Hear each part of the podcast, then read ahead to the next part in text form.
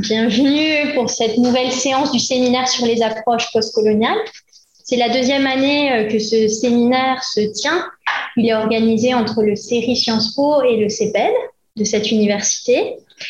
Et euh, une séance est organisée alternativement à Sciences Po et ici, à Paris Descartes, à Paris Université Paris Cité. Euh, depuis octobre 2011, on a eu l'occasion de recevoir euh, pour ce séminaire des intervenants, des intervenantes euh, sur les questions de décolonisation de l'action politique, de l'influence des études postcoloniales et décoloniales en droit international. On a eu une séance sur la décolonisation du langage. Et on a aussi eu une séance sur le genre à travers les travaux de Rose Nengue sur le Cameroun, et la séance d'aujourd'hui, bien sûr, elle, euh, elle, va dans la continuité de toutes les séances qu'on a déjà organisées, et en particulier celle sur le genre qui avait été faite par notre collègue Rose Dengue. Nyandou Touré, donc, qui est en ligne parce qu'il a le Covid, et moi-même, donc Nyandou qui est sociologue, qui est chercheur associé au CEPED et à DEFSOC, il est aussi enseignant-chercheur à Bamako, et moi-même, Charlotte Vampo, anthropologue au LPED à l'Université d'Aix-Marseille. On est euh, ravis, on a la joie d'animer cette séance aujourd'hui avec euh, Artemisa Flores Espinola, qui est là, et euh, qui est maîtresse de conférence à l'INSPE, au labo LIRTES à l'Université Paris-Est Créteil, euh, qui a fait sa thèse à l'Université de Madrid, intitulée Méthodologie féministe, une transformation des pratiques scientifiques, point d'interrogation. Et ses publications, dont elle va certainement nous parler, portent sur les thématiques de décolonisation des savoirs, de place des femmes et du genre dans les sciences, dans la production des savoirs. Et hum, si on devait citer une publication euh, que je, trouve importante parmi d'autres, bah, c'est la coordination avec Jules Falquet en 2019 dans les cahiers du CEDREF d'un numéro sur les perspectives féministes décoloniales des deux côtés de l'Atlantique. Et donc, à travers ce numéro, euh, Artemisa a contribué à nous mettre à disposition des recherches qui sont méconnues, et notamment euh, celle de Marielle Gonesse. Donc, je lui laisse euh, sans tarder la parole pour une présentation et merci encore euh, d'être là. Et merci à toutes les personnes qui nous ont rejoints en ligne ou dans la salle. Je vais plutôt voir les gens qui sont là, mais bon, bonjour. Euh, bah, je veux tout d'abord commencer pour remercier Charlotte Balpo et Nyandou Touré, euh, de l'invitation qu'ils m'ont, qui m'ont fait euh, de venir exposer. je dois dire que je, je viens surtout d'un champ qui sont les épistémologies féministes. J'ai travaillé beaucoup sur les genres. Donc, et j'avais travaillé pour faire la publication du numéro de cahier de CEDREF avec Jules Falquet euh, sur euh, les épistémologies féministes décoloniales et donc pour voir précisément quelles sont aussi euh, les controverses qui peuvent se citer aussi au sein du féminisme. Donc aujourd'hui, dans cette communication, je vais essayer de montrer les apports des épistémologies féministes et des méthodologies féministes pour décoloniser le savoir. Donc, c'est-à-dire pour décentrer les pouvoirs, les savoirs hégémoniques regarder vers certaines alternatives. Donc, pour le faire, donc, premièrement, je commencerai pour définir les objectifs, les buts de cette épistémologie féministe et le développement euh, porté par le black féminisme et les approches intersectionnelles. Ensuite, je vais énumérer, euh, je vais montrer son pouvoir euh, pour décentrer également les théories décoloniales et je terminerai en revenant sur les stratégies épistémologiques et méthodologiques qui peuvent, à mon sens, euh, nous faire réfléchir autrement. Parce que, comme disait Audrey Leur, les outils du maître ne démanteleront jamais la maison du maître. Donc, pour commencer, euh, je dois dire que euh, depuis ma formation de licence de sociologie au Mexique à la fin des années 90, la question de la colonisation a été l'un des sujets les plus importants des cours que j'ai suivi. Et donc, les premières réflexions de ces premières années de carrière, on, on m'a marqué euh, un mois de réflexion que euh, je vais essayer aussi de vous exposer tout à l'heure. Donc, cette carrière de sociologie que j'ai fait au Mexique, c'était une carrière longue parce qu'au Mexique, sont cinq ans euh, de licence, donc c'est bac plus 5, seulement la licence de sociologie en comparaison avec l'Europe. La formation était très marxiste. Nous avons lu trois tomes du Capital, les ouvrages classiques en sociologie, tous les bouquins de Durkheim, de Weber, et euh, mon intérêt pour les études féministes euh, du genre, surtout à l'époque féministe et après du genre, a surgi dès les premiers semestres. Quand j'ai choisi, euh, c'était un peu bizarre, c'était parmi une série de thématiques dans nos cours. Les professeurs nous avaient dit, vous pouvez choisir parmi ces dix, thématiques, huit. il avait la thématique de la subordination des femmes mexicaines. C'était pas une question, c'était une affirmation. Donc, ça m'a interpellée et j'ai ouais, ouais, choisi de travailler sur la question. Le professeur m'avait alors conseillé de lire Le deuxième sexe de Simone de Beauvoir. J'avais 17 ans. Et j'ai vu que je n'avais pas vraiment beaucoup de moyens, surtout parce que j'ai commencé pour les premiers tomes et pas, j'ai pas lu les deuxièmes. Et donc, les, premières, euh, les premiers volumes de, de, de, Simone de Beauvoir, les deuxièmes, de, les deuxièmes sexes, euh, à mon avis, c'est assez complexe et dense, même aujourd'hui. donc, cette, euh, cette formation de licence était à la fois théorique, ancrée sur la critique du colonialisme, du capitalisme et du sexisme. Également engagée pour les changements sociaux, comme c'est euh, très classique dans nos carrières de sociologie en Amérique latine. Nous étions 12 euh, personnes dans ma promo à finir les matières. Euh, on était 12 hein, seulement dans la promo. Donc, on a et pour pouvoir exercer la sociologie, il fallait faire une mémoire. En plus de cinq ans de carrière, il fallait faire une mémoire.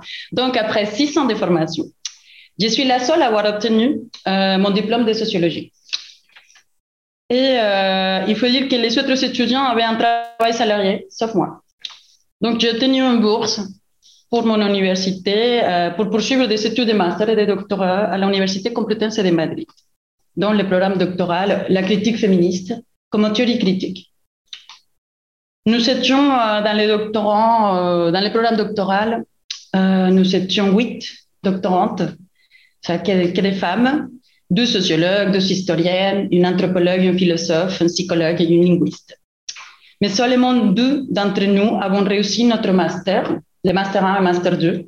Et j'étais la première à avoir terminé la thèse dans ce programme doctoral. Après des années, neuf années de thèse c'était pas facile d'être la première. Hein. Donc, je reviens rapidement sur ces parcours, pas pour exprimer ma réussite scolaire, mais pour souligner les privilèges des classes, filles euh, des professeurs de lycée euh, au Mexique, qui m'a permis d'accéder au monde de la recherche et de travailler, par exemple, dans les conseils supérieurs de recherche scientifique en Espagne.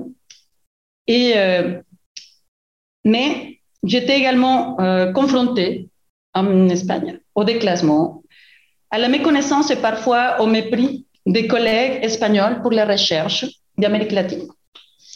Nos pays étaient pour eux des simples objets d'études, sinon pour faire des séjours de recherche financés ou pour participer à des projets européens financés et pilotés par l'Espagne dans ce que l'on appelle Ibéroamérique, c'est-à-dire l'Espagne euh, que c'est la péninsule ibérique et l'Amérique latine. Donc, l'Ibéroamérique, c'est l'Espagne avec tous les pays euh, de l'Amérique latine. Donc, nos communications dans mon labo d'excellence euh, devaient être toujours en anglais car notre laboratoire avait toujours des invités anglophones et donc on était toujours, on devait communiquer dans nos séminaires en anglais. Donc, euh, je suis venue faire ensuite un stage de recherche en France. Je suis restée, un parcours de combattante, comme tout le monde le sait, pour décrocher un poste de titulaire dans l'enseignement supérieur et la recherche. Surtout, si, si vous n'avez pas de diplôme en France, que vous êtes une femme, que vous êtes racisée et que vous avez un accent. Si vous n'avez pas. et on, je pourrait presque dire que c'est encore plus difficile dans les sciences humaines et sociales que dans les autres disciplines. Donc, les savoirs sont toujours situés. Et comme les épistémologies féministes le montrent, la subjectivité, les expériences, les trajectoires font partie de la recherche. Ce n'est donc pas un hasard que je me suis spécialisée sur les genres aujourd'hui, après l'intersectionnalité, etc. Et que je vous propose de penser sur la décolonisation des savoirs en, SHS. Donc, je vais commencer euh, pour exposer donc comment les épistémologies féministes ont vu les jours. Donc, euh, tout a commencé, euh, bon, pour donner un début, l'article d'Alice Rossi sur le nombre de femmes dans sciences.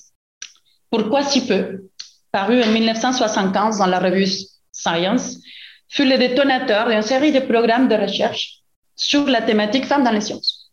Les premiers travaux ont révélé à quel point celle-ci avait peut-être invisibilisé sur le plan scientifique.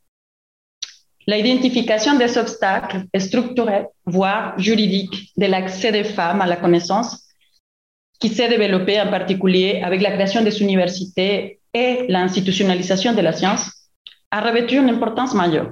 Aujourd'hui, ce type de travaux reste d'actualité, à la différence que désormais, les mécanismes de discrimination ne sont plus tant explicites qu'implicites.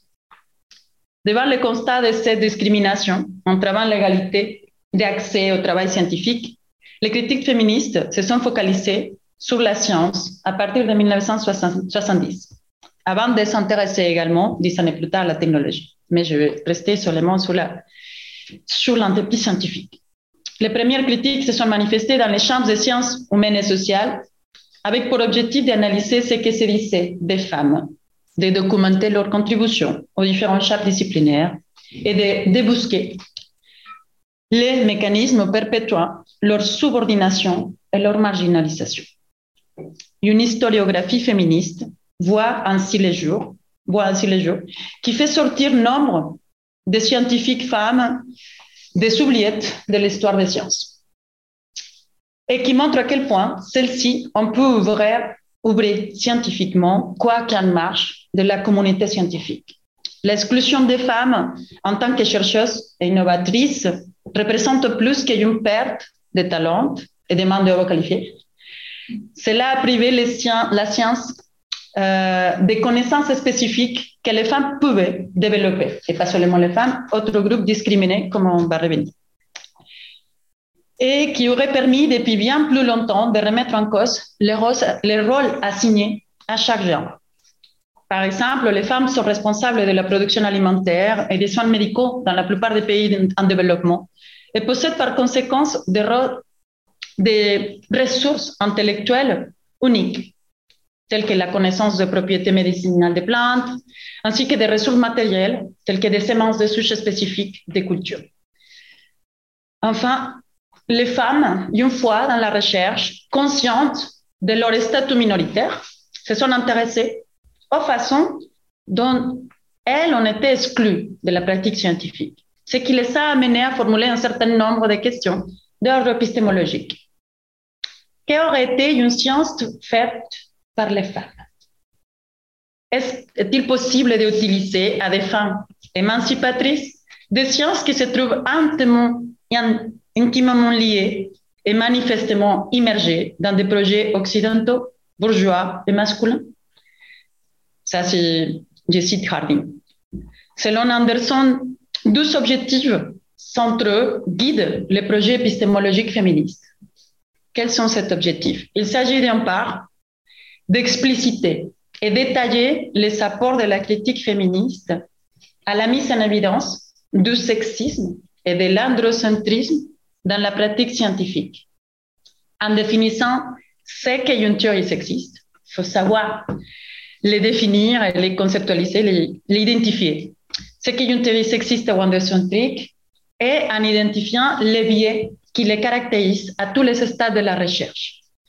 D'autre part, il s'agit de soutenir des pratiques féministes qui traduisent et impliquent un engagement pour la libération des femmes dans une perspective d'égalité sociale et politique.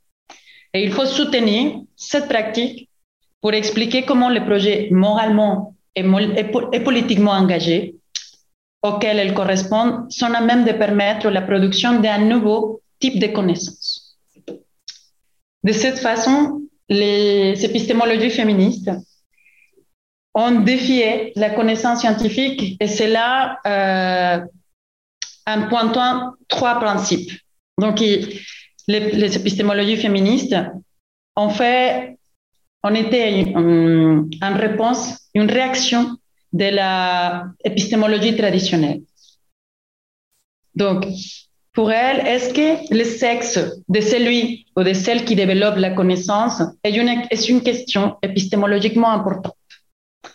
C'est une question loin de préoccupation de l'épistémologie traditionnelle, mais qui est centrale pour les féministes qui travaillent dans le champ de la réflexion épistémologique.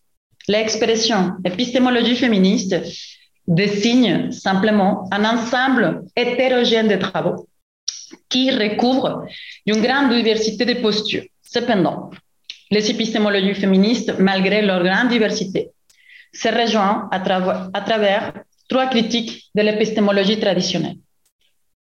Donc, la première critique forte du féminisme et des épistémologies féministes, c'est la critique des sujets inconditionnés, traditionnels. Donc, les approches épistémologiques coïncident tout d'abord, lequel explique que le sujet de la connaissance, de la connaissance est un sujet historique et socialement conditionné. Donc, à travers la récupération de sujets connaissants, réapparaissent pour l'épistémologie des questions d'intérêt auparavant considérées comme non pertinentes, comme celles du corps et du rôle des émotions dans la connaissance. Dans les épistémologies féministes, la question qui connaît est centrale, dans la mesure où la partialité des perspectives produit des biais qui se traduisent par la priorisation des intérêts déterminés, objectifs et des valeurs, et les conséquentes aveuglements pour les intérêts, objectifs et les valeurs attachés à différents points de vue. Ça, c'est la première critique. La deuxième critique de l'épistémologie traditionnelle faite par les féministes, c'était la critique de l'objectivité. La pertinence du sujet des connaissances implique la défense du caractère situé de la connaissance. L'objectivité féministe est simplement, disait Donna Haraway, connaissance située, c'est-à-dire que la connaissance est conditionnée par les sujets et sa situation particulière d'un point de vue spatial, temporel, social et culturel. Le contexte de la découverte devient pertinent dans le contexte de la justification et des notions telles que la connaissance, la justification, l'objectivité se transforment. La façon de comprendre les caractères situés de la connaissance prend des formes variées. Les épistémologies féministes diffèrent dans les façons de comprendre les effets de la situationnalité du sujet qu'il connaît, sur les processus et produits de la science, mais aussi par conséquence dans les stratégies à adopter. Le troisième point euh, des critiques de, de l'arsenal féministe, c'était la politique de la connaissance. Donc, c'était la critique à la neutralité de cette connaissance. Donc, un pas plus loin de la reconnaissance du caractère situé de la connaissance, conduit à dévoiler la connexion entre connaissance et pouvoir. La façon la plus évidente de penser ces liens consiste à étudier l'explosion historique des femmes, des lieux et les ressources par la production de la connaissance. Les questions féministes sur la science et la connaissance ont comme intérêt primordial non seulement une meilleure description et connaissance du monde naturel et social, et social mais aussi l'éthique et la responsabilité. Car pour les féministes, quand on recueille une information ou une évidence empirique, c'est l'épistémologie qui nous aide à déterminer la validité de la connaissance. Et l'important se concentre sur ce qui peut obtenir l'information, comment peut être obtenue cette information et de qui. Donc, aujourd'hui, euh, euh, nous, regardons, nous assistons à un regard d'attention au lien entre les sciences sociales, la colonisation, la décolonisation, notamment euh, dans de nouveaux travaux de recherche et de mobilisation au nord et au sud, appelant à décoloniser les savoirs. Donc, comme les épistémologies féministes, les études décoloniales questionnent les modalités de production des savoirs, tant dans la théorie que dans la pratique. Pour les études postcoloniales et décoloniales, les sciences sociales occidentales participent à la domination coloniale, puisqu'elles conduisent les intellectuels et intellectuels du pays en développement, par exemple, à se penser et à penser la réalité sociopolitique qui les entoure avec des cadres interprétatifs hégémoniques.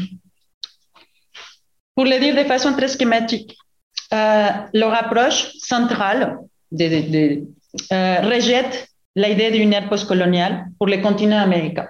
Donc, les études décoloniales postulent la reproduction des structures de domination coloniale de longue date par les anciennes colonies. Et les structures anciennes de la domination coloniale, formées à partir de 1492, comme une logique de puissance globale qui est née avec la modernité capitaliste, mais qui se prolongue jusqu'à aujourd'hui pour continuer à exploiter et à maintenir la domination des sociétés latino-américaines. Euh, les chercheurs se sont réunis dans des groupes connus sous le nom de modernité-colonialité, dont les principaux représentants sont Aníbal Quijano, Enrique Dussel, Walter Mignolo, Ramón Grosfoguel, Eduardo Langier, Edgardo Langier, Nelson Maldonado Torres, Catherine Walsh et Santiago Castro. Euh, je vais revenir sur, euh, je ne vais pas rentrer énormément sur euh, quelles sont les théories décoloniales, mais je vais surtout appuyer quelles sont les critiques que les féministes ont fait de certaines euh, théorisations, surtout euh, pour Aníbal Quijano, le péruvien, le sociologue péruvien Aníbal Quijano? Donc, euh, laissant de côté l'impact majeur que la position décoloniale et d'autres perspectives analogues qui ont été produites aux États-Unis d'Amérique et en Europe sous la dénomination de Latino Studies ou des épistémologies des Sud également. Euh, je peux partager le, scepticisme de Maria Luisa Femanias sur la question, parmi sept euh, auteurs, de proposer une connaissance autre, quand ils font partie euh, eux-mêmes d'un centre de pouvoir hégémonique. Et donc, pour Maria, pour Maria Luisa Femanias, cette cette considération euh, les semble paradoxale. Comment dissocier sa pensée de tout raisonnement hégémonique et produire des outils théoriques en ignorant de telles approches donc, ils sont dans une situation difficile parce qu'ils ben, ils travaillent, comme on le sait, euh, je ne sais pas si vous le savez, mais normalement, ils sont, la grande majorité ils sont nés en Amérique latine. Elles travaillent dans des universités aux États-Unis ou, euh, ou en Europe. Donc, les représentants les plus la, de la décolonialité qui s'appuie sur les concepts de race et de complémentarité de sexe, ont maintenu, sans les déconstruire, c'est-à-dire sans les lire à l'envers, au moins une présupposé signifiant de la pensée moderne. les, théoriciens décoloniaux ont gardé intact l'un des piliers les plus solides de la pensée qu'ils disent rejeter, le sexisme. Donc, d'autres pratiques sont également adressées aux concepts utilisés par Quijano, concept comme tradition, adopté en opposition binaire à celui de modernité, dans la mesure où, dans certains cas, les traditions ont été préjudiciables aux femmes et à leurs droits. Les concepts d'identité culturelle ou, de culture traditionnelle peuvent aussi faire penser au rôle traditionnel relégué aux femmes des gardiens symboliques des traditions. Si la pensée décoloniale ne pose pas la question de la redistribution des pouvoirs entre les sexes, comment pourrait-elle rendre la société plus égalitaire et plus juste? Donc, à mon sens, l'analyse critique le plus importante du sociologue péruvien, Aníbal Quijano, a été portée par l'Argentine Maria Lugones. Et sa proposition intersectionnelle de la colonialité du genre en relation à la théorisation de Quijano sur la colonialité du pouvoir pour euh, vraiment avoir euh, une analyse complète sur la, les, les, travaux et la pensée de Lugones. Vous pouvez lire aussi euh, différents travaux de Jules Falquet et même aussi sur les, sur les cahiers du CDF. L'analyse faite. Donc, Lugones critique l'effet que la théorie de, que de Quijano sur la colonialité du pouvoir ne parvient pas à voir que les genres fonctionnent sur un mode équivalent à celui des races et que les deux catégories ont été inventées en même temps et ont tous les deux fait l'objet d'une position coloniale. Lugones affirme qu'avant la colonisation, les genres n'étaient ni binaires ni hiérarchisés, pas plus que les races. En conséquence, race et genre, comme invention du système moderne colonial, structurent les sociétés latino-américaines actuelles par l'effet d'une imposition coloniale hégémonique. Lugones utilise le concept d'intersectionnalité pour mettre en évidence le fait que les oppressions que vivent les femmes en Amérique latine sont multiples et que Quijano échoue à comprendre que les gens opèrent comme la race. La sociologue hondourienne Vreni Mendoza souligne également que dans la proposition théorique de la colonialité du pouvoir existe une grande sous-théorisation du genre.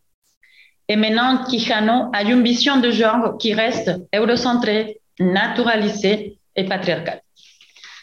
Certains féministes contestent avec insistance la thèse de l'inexistence de genre et de patriarcat pendant l'ère précoloniale en Afrique et en Amérique latine.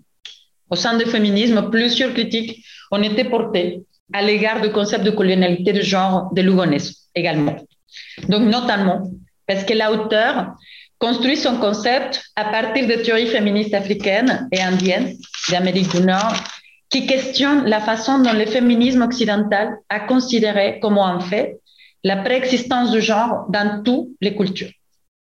Ces auteurs postulent que le genre n'existait pas, euh, n'existait pas comme principe classificateur de pouvoir entre les hommes et les femmes dans leur société jusqu'à l'arrivée des Européens. Même si on reconnaît l'importance de construire des modèles alternatifs à la, modernité, à la modernité et à la colonialité, certains féministes contestent avec insistance la thèse de l'inexistence du genre et du patriarcat pendant l'ère précoloniale en Afrique et en Amérique latine. Selon Mendoza, en général, on reconnaît l'importance d'un imaginaire ne contenant pas les rapports de pouvoir qui nous oppriment aujourd'hui, ainsi que le caractère crucial des nouvelles théories du genre pour construire des sociétés et économies alternatives, alternatives au pouvoir qui nous offrent les épistémologies oppressives de l'Occident. Dans ce, sens, dans ce sens, il semblerait qu'il y ait un consensus sur la valeur épistémique et politique des théories féministes africaines et indiennes qui discutent l'existence du genre dans le monde de préinstruction. Cette théorie nous montre la possibilité de créer des modèles de relations entre les hommes et les femmes basés sur la horizontalité et nous montre d'autres façons d'habiter le corps, d'exercer la sexualité, mais aussi au-delà de la réorganisation de la, des relations sociales entre les sexes, la possible, la possible réorganisation de l'économie, de la politique, de la spiritualité. Donc cette théorie augure pour les féministes décoloniales un potentiel politique encore très peu exploré.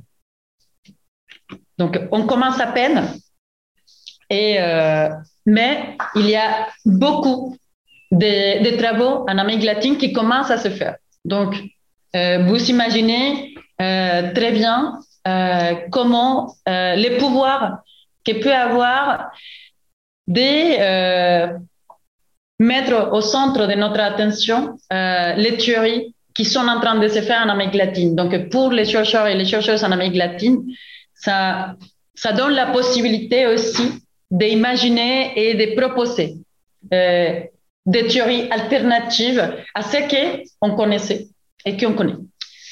Donc, en dévoilant l'absence de réflexion de certains, auteurs ou théories postcoloniales ou décoloniales, donc les propositions féministes en épistémologie permettent de décentrer le regard, de aussi faire une critique profonde, pas seulement euh, euh, du monde euh, eurocentriste, euh, du monde en Europe, par exemple, des théories anglophones ou européennes, mais aussi de critiquer les nouvelles théories qui sont en train de se faire pensant toujours à une émancipation. Même dans ces cas-là, euh, les, épistémologies féministes euh, se trouvent importantes pour pointer euh, les incohérences de, de, cette théorie.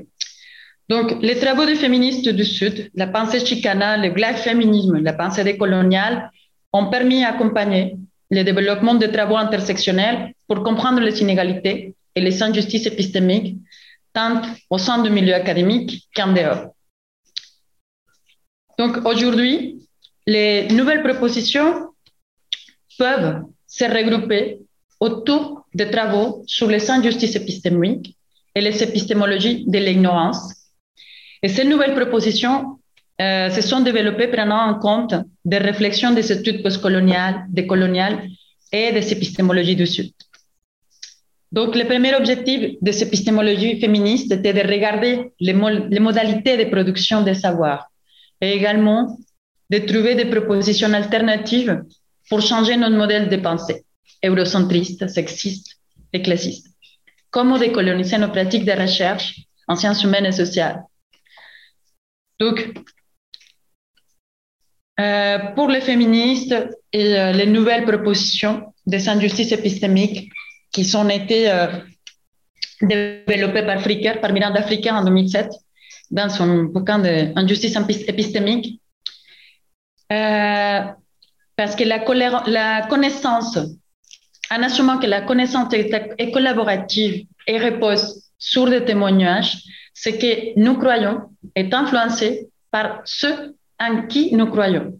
Donc, euh, notre confiance dépend des attributions de l'autorité épistémique qui s'appuie sur des opinions ou des attitudes concernant la compétence, l'expertise, la responsabilité épistémique et la fiabilité des personnes. Donc, les épistémologies féministes explorent comme les genres et autres relations, comme les genres ou la race, par exemple, euh, influencient les, attributions de l'autorité épistémique de l'autorité épistémique en tenant compte de leur impact sur les modèles généraux des connaissances, sur les statuts épistémiques des connaisseurs et dont les revendications des diverses communautés épistémiques acceptent et devraient accepter comme crédibles, et la façon dont cela affecte la distribution de la connaissance et de l'ignorance dans la société. Donc, les idées genrées et racistes sur l'autorité épistémique peuvent déformer nos modèles général de connaissances.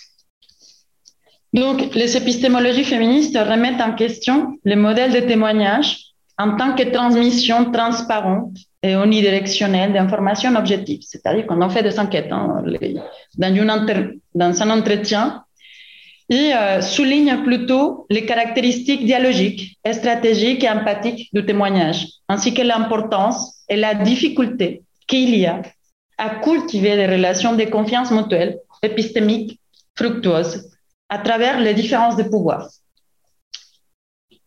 Donc, pour les, pour les auteurs euh, travaillant sur les injustices épistémiques, les groupes dominants ont tendance à s'auto-approuver et à se soustraire de l'autorité épistémique en construisant des stéréotypes stigmatisants de leurs subordonnés. De leurs. Ils promuent, en tant que marqueur externe de l'autorité épistémique, les caractéristiques qu'ils sont ou sont supposés et stéréotypés, comme un accent éduqué, et dont les subordonnés manquent ou sont supposés stéréotypiquement manqués. Il cumule également des opportunités, pour accéder à ces marqueurs. Par exemple, en empêchant les groupes subordonnés d'accéder à l'enseignement supérieur. Ces pratiques biaisées par les pouvoirs qui confèrent de l'autorité épistémique entraînent une, injustice épistémique à l'encontre des membres des groupes subordonnés, ce qui nuit à leur capacité de participer à une connaissance collaborative. Donc, Fricker appelle ça l'injustice testimoniale. L'exemple fondamental de l'injustice testimoniale, c'est lorsque des personnes nient la crédibilité de ce que d'autres disent en raison de préjugés à l'égard de leur groupe social. Par exemple, les femmes de couleur victimes de violences domestiques sont souvent réticences à témoigner à ces sujets auprès des Blancs, car de tels témoignages sont de nature à renforcer les préjugés blancs contre les hommes noirs.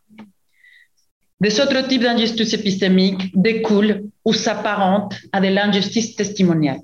On observe par exemple une justice herméneutique lorsque les ressources d'interprétation disponibles pour une communauté rendent les expériences d'une personne incompréhensibles ou mal comprises en raison de la marginalisation épistémique de cette personne ou de membres de son groupe social en raison de sa participation à des pratiques de création du sens. On peut illustrer la injustice herméneutique, par exemple, par la stigmatisation des femmes jugées sans humour ou hypersensibles et s'énervant contre ce qui était censé être perçu comme une simple plaisanterie. Heureusement, maintenant, le concept d'harcèlement sexuel est disponible pour donner du sens à leur expérience. C'était une injustice car les victimes d'harcèlement se voyaient refuser de manière préjudiciable un accès effectif aux pratiques de détermination des sens qui leur permettaient de rendre leur expérience intelligible aux autres. Des travaux récents aussi en, épistémologie sociale ont fait de l'ignorance un sujet de tout important, doté de schémas systématiques et de causes structurelles et sociales. Les épistémologues féministes associent l'ignorance à l'injustice épistémique donc, l'injustice consistant à reconnaître le statut de la personne qui fait la recherche et les enquêter engendre une ignorance systématique qui nuit aux intérêts des groupes subordonnés. Une certaine ignorance implique l'oubli ou la suppression des faits particuliers. Par exemple, la société pourrait avoir accès à des connaissances utiles aux groupes subordonnés, toutes en les oubliant ou en les supprimant. Par exemple, Nancy Toana analyse le rôle du clitoris. In, euh, elle analyse, elle montre comment, dans le Woman Health Movement, dans le mouvement de santé des femmes aux États-Unis, non seulement euh, ce groupe de femmes a mis à disposition des femmes la connaissance médicale basique réservée jusqu'à là aux professionnels de santé, mais a également permis de réexaminer la médecine traditionnelle en vue de transformer notre connaissance des corps des femmes de réexaminer la médecine, euh, le corps des femmes et, c'est pour enrayer l'oppression, augmenter l'expérience de vie des femmes et transformer la société. Les membres de ce mouvement ont été motivés par la justice et l'amour et non seulement pour la vérité. C'est là où on voit les différentes façons où euh, les épistémologues féministes assument que dans la, dans la relation d'enquête et dans euh, toute relation avec des êtres humains avec lesquels on va travailler, il, ne peut pas avoir cette subordination entre l'objet et le sujet. Donc, pour euh, les membres des groupes subordonnés, peuvent avoir un intérêt stratégique autoprotecteur à cacher leurs connaissances au groupe dominant. Plus, important encore, les groupes dominants ont intérêt à éviter la vérité sur leurs propres injustices, par exemple l'histoire coloniale. Les épistémologies féministes apportent diverses réponse au problème d'attribution de l'autorité épistémique faussée par le pouvoir. Euh, Varon soutient que les revendications des paroles d'audience sérieuses doivent être dissociées des revendications d'autorité épistémique. Ben, tout en combinant avec Baron que la revendication initiale de la théorie, de, la, théorie la théorie des points de vue féministes sur les privilèges épistémiques doit être abandonné, Jana Kefriker affirmait qu'il est impossible d'éviter les, les jugements de l'autorité épistémique. Par conséquent, la tâche plus importante doit être de reconfigurer les normes d'attribution de l'autorité épistémique pour en faire un avenir de plus juste. Donc, quelles sont ces réflexions et ces stratégies individuelles ou collectives pour essayer de réduire cette injustice épistémique? Donc, certaines épistémologues féministes ont avancé des conceptions euh, des vertus épistémiques pour lutter contre cette injustice. Euh, Miranda Fricker affirme que pour corriger une injustice testimoniale, l'auditeur doit cultiver les vertus de la justice épistémique ce qu'elle décrit comme une disposition, enracinée dans la sensibilité de son propre témoignage ou dans la perception, par la seconde nature, de la crédibilité d'autrui, afin de neutraliser les effets de, préjudice causés par les stéréotypes qui influenceraient autrement les jugements de crédibilité. Alcove suggère aussi que pour corriger l'injustice testimoniale, il faut adopter une épistémologie de point de vue. Donc, il y a ces différentes possibilités ou stratégies. Il faut non seulement neutraliser les préjugés, mais aussi accorder un privilège épistémique aux, marginalisés, par exemple. Donc, ce sont différentes stratégies. Roland Ecott souligne que cela nécessite non seulement un ajustement unilatéral des estimations de la crédibilité des auteurs, des auditeurs, mais également une, une habilitation des locuteurs et un plaidoyer en leur nom. Donc, on insiste par exemple sur les, sur euh, les vertus de l'ouverture d'esprit, sur la confiance, ou explore l'importance de la propension d'être dominant à reconnaître sa propre ignorance des connaissances et des perspectives de s'opprimer, de sorte qu'il cherche les témoignages de ceux-ci et leur accorde une confiance et une autorité épistémique de base, ça de facto. Donc, d'autres autorisations ont mis en doute les propositions qui visent à remédier aux injustices épistémiques par des vertus individuelles. Donc, nous devons partager la responsabilité de la conception des pratiques épistémiques de résistance à l'injustice épistémique.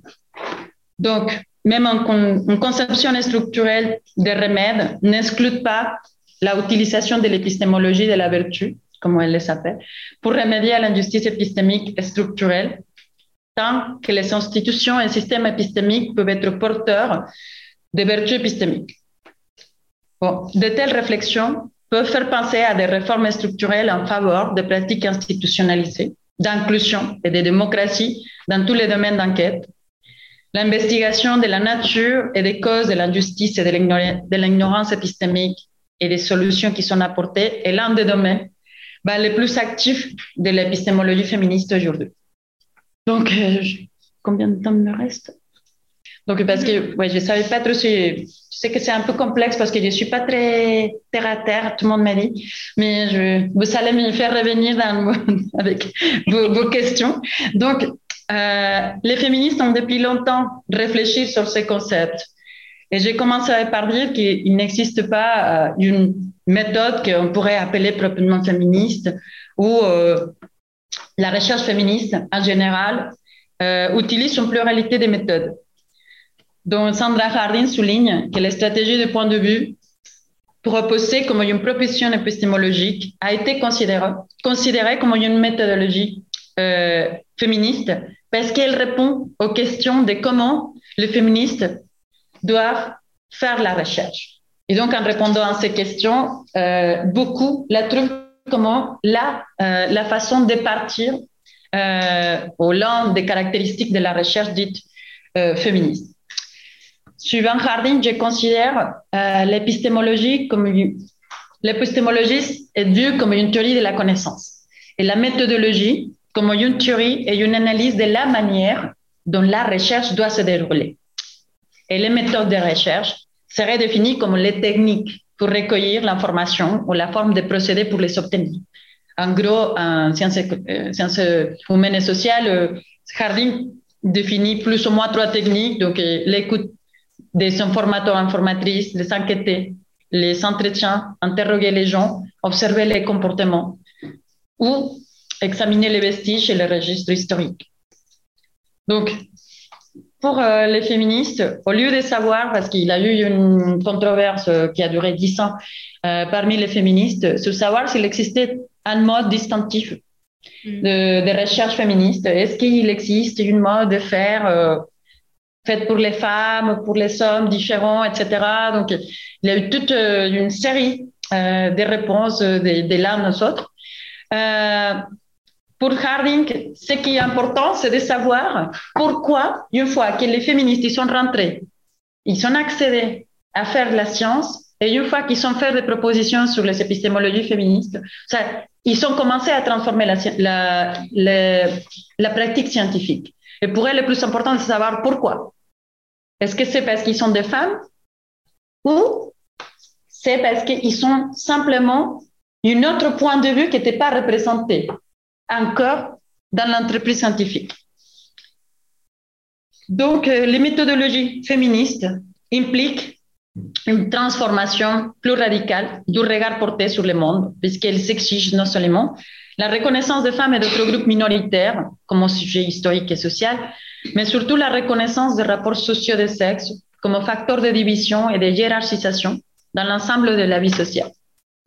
Depuis l'époque de la deuxième vague du mouvement, les universités féministes ont critiqué la démarche et la pratique scientifique pour ne pas avoir pris en compte les attentes et les intérêts des femmes dans les sciences sociales.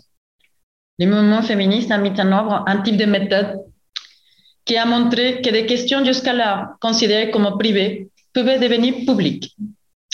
Cette, que certains appellent cette méthode euh, de consensus racing euh,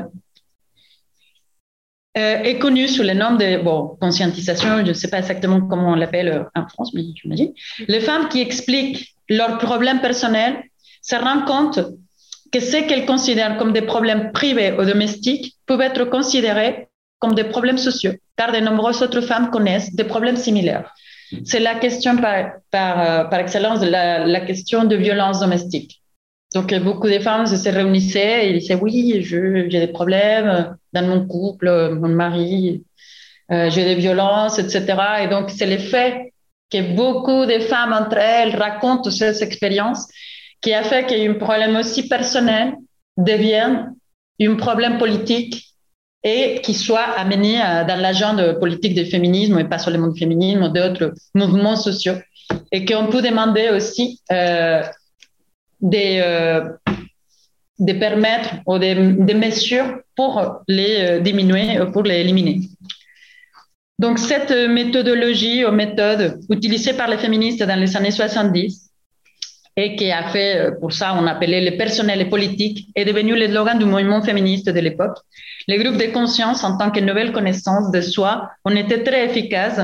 Et cette outil méthodologique a été souligné comme fondamental par les féministes travaillant dans le domaine de la méthodologie. Comme le souligne Debeu, cette méthode était fondamentalement empirique et offrait aux femmes la possibilité d'apprendre les uns des autres et de créer de nouvelles connaissances. La plupart des travaux féministes sur la méthodologie ont été réalisés en psychologie et en sociologie. Dans leurs 12 articles importants publiés euh, en 1986 et 2005, Koch et Funuk soutient qu'en plus de critiquer et de reformuler les pratiques de recherche standards, la méthodologie féministe implique le développement d'approches méthodologiques innovantes. Les auteurs ont abordé certaines techniques visuelles, l'analyse familière et textuelle, ainsi que l'analyse d'événements spontanés.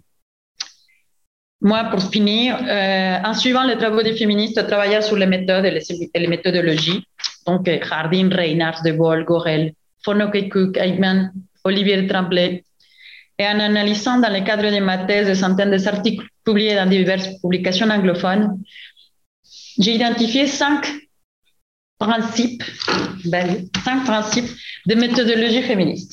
Donc, la première, c'est l'expérience de vie et des femmes se voit accorder une importance fondamentale afin de relever la diversité d'expériences des femmes qui sont invisibles ou ne sont pas considérées comme importantes ou significatives. Ça, depuis les années 70, le féminisme a cherché des outils méthodologiques pour en savoir plus sur la vie des femmes.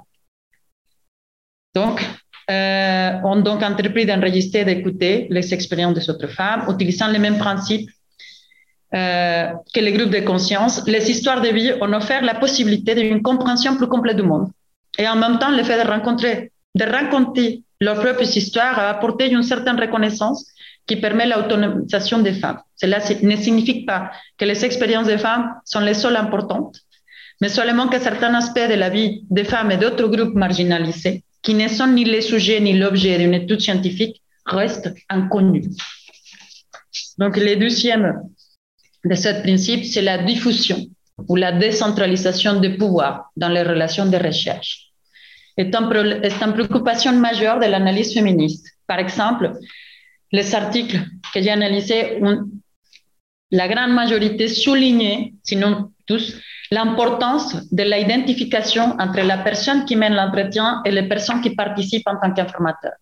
Ils ont également souligné la question de savoir comment constituer un échantillon représentatif de certains groupes difficiles à atteindre. Un objectif réitéré est de minimiser les hiérarchies et les contrôles tout au long du processus de recherche, ce qui implique non seulement de prendre en compte la relation entre les, personnes participant à l'étude et les personnes effectuant la recherche, mais aussi de considérer les relations de pouvoir qui s'exercent. Euh, oui, qui s'exercent dans les groupes de recherche, par exemple entre les titulaires et non titulaires, ou les aides techniques, les euh, ingénieurs de recherche. La restitution est mise en avant dans les articles comme un moyen d'éviter les mauvaises interprétations d'événements, en cherchant à donner aux personnes interviewées les contrôles de modifier ou de supprimer des éléments de leur entretien ou de leur témoignage.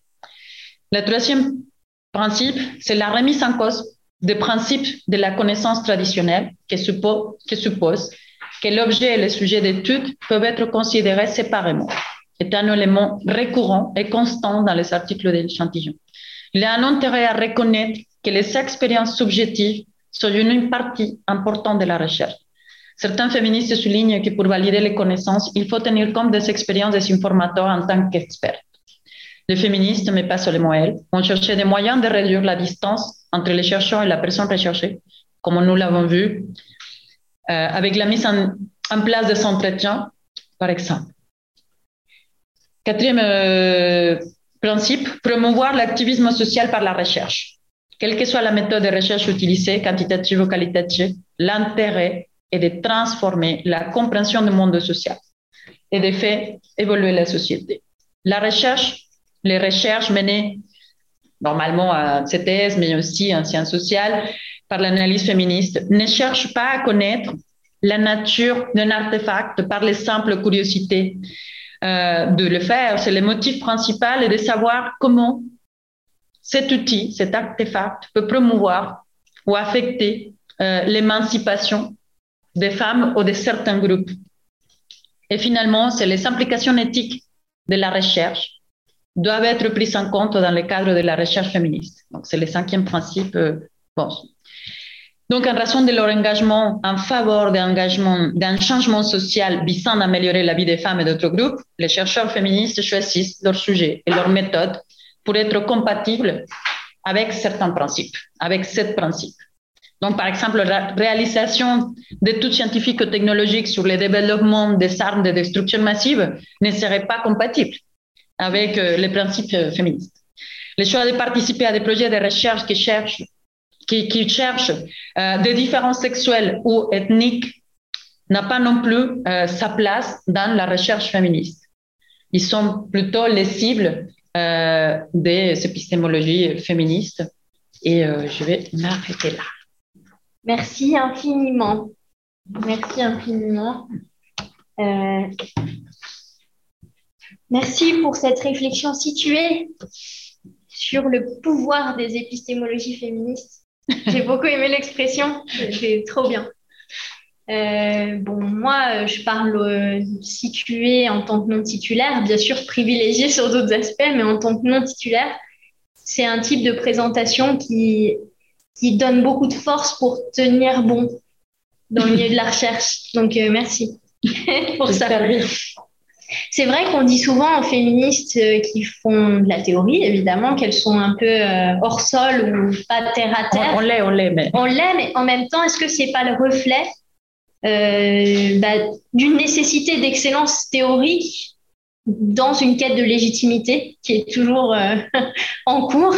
Et donc, plus on doute de cette légitimité, plus on a à exceller. Donc, on excelle en fait, même si on peut paraître un peu haute. C'est quand même impressionnant de se dire qu'il y avait des cours sur la décolonisation et les théorisations décoloniales dans les années 90 au Mexique. Ça donne l'impression qu'on a 30 ans euh, de retard. Il faut bien se dire que ce type de séminaire-là, il est quand même marginal dans le champ académique. Et, euh, et, donc, euh, bah, je me demandais euh, quelle était la réception euh, de, dans l'université, dans les cours, dans, dans l'université, de, de cette théorie des savoirs situés. Moi, de mon expérience, j'avais présenté les savoirs situés à un cours à Sciences Po récemment et on des étudiants ont levé la main pour dire euh, mais ça paraît en contradiction avec la neutralité axiologique qu'on nous a appris en sociaux. On est un peu perdu. Euh. voilà, c'est juste pour livrer. Euh, voilà, et bon, je me permets de poser une toute petite question, puis après on ouvre à la salle à toutes ces personnes qui sont connectées et qui sont là. Est-ce que pour toi, tu disais qu'il y avait des débats pendant dix ans sur est-ce que les épistémologies féministes sont un champ autonome ou pas mhm. Est-ce que pour toi, justement, c'est un champ théorique qui est à part avec des théories et des méthodologies propres mhm. euh, ou pas? Ok. Tu veux réagir ou euh, je, moi, je suis ouais. Allez, bah, on, ouvre. à, la salle. Euh, vous ne voyez pas si vous voyez. si vous voyez pas si vous voyez. C'est moi qui. Est-ce que des personnes en ligne ou dans la salle ont des questions, des remarques, des réactions? Donc, il y, a, euh, il y, a, une personne qui lève la main dans la salle. je pense qu'on vous entendra. Oui, première année de thèse à l'EHEC, je travaille sur le décolonialisme latino-américain. Euh, c'est ça vraiment le fait. Et euh, alors déjà, j'avais une première question de, de compréhension, parce qu'il y a un point que je n'ai pas compris. C'était la critique de, alors, euh, j'espère ne pas écorcher ce nom, Maria Luisa. Camélias. Camélias. Euh, voilà, j'ai pas compris quel était euh, l'argument en fait, sur l'argument Et après, j'ai une question, parce que vous avez évoqué euh, le groupe, euh, voilà, la décolonialité, etc., qui du coup, en fait, c'est parmi les groupes qui m'intéressent, sur lesquels je travaille. Et en fait, je me suis demandé, euh, j'ai d'abord lu les découvertes, avant de découvrir les épistémologies féministes. Est-ce que vous pouvez parler ah, plus près pas. À plus près. Bah ouais, venez. la personne s'approche du micro, vous, aurez même la chance de la voir. Alors, euh, Est-ce que ça va? Oui, c'est mieux, je crois. Est-ce que je répète S'il vous plaît. D'accord. Alors, la première question, c'était une question de, qui portait sur ce que vous avez euh, dit à propos de Maria Luisa Feminias. Je n'ai pas compris euh, sa critique. Et euh, la deuxième question portait sur le groupe Modernité-Colonialité que vous avez mentionné. et donc, ce que je disais, c'est que moi, j'ai d'abord lu les productions de ces auteurs-là que je ne vais pas féminiser parce que, étant donné l'écrasante majorité d'hommes dans ce groupe, quand même, qui s'est formé dans la fin des années 90, début des années 2000. Euh, est-ce que justement, euh, voilà, est-ce que je voulais dire, c'est que en fait, j'ai d'abord lu ces auteurs-là et après j'ai découvert les, épistémologies féministes et j'ai eu l'impression qu'il y avait, euh, enfin, je veux dire, une, lecture des, des, des épistémologies féministes. Et en fait, bon, je l'ai pas, je l'ai pas vérifié, enfin, je, ne l'ai pas retrouvé en tout cas dans leur texte, mais leur conception de ce que c'est une épistémologie située et euh, tout ce qu'ils peuvent dire sur l'objectif, etc., fait vraiment beaucoup penser à euh, euh, Harding, etc.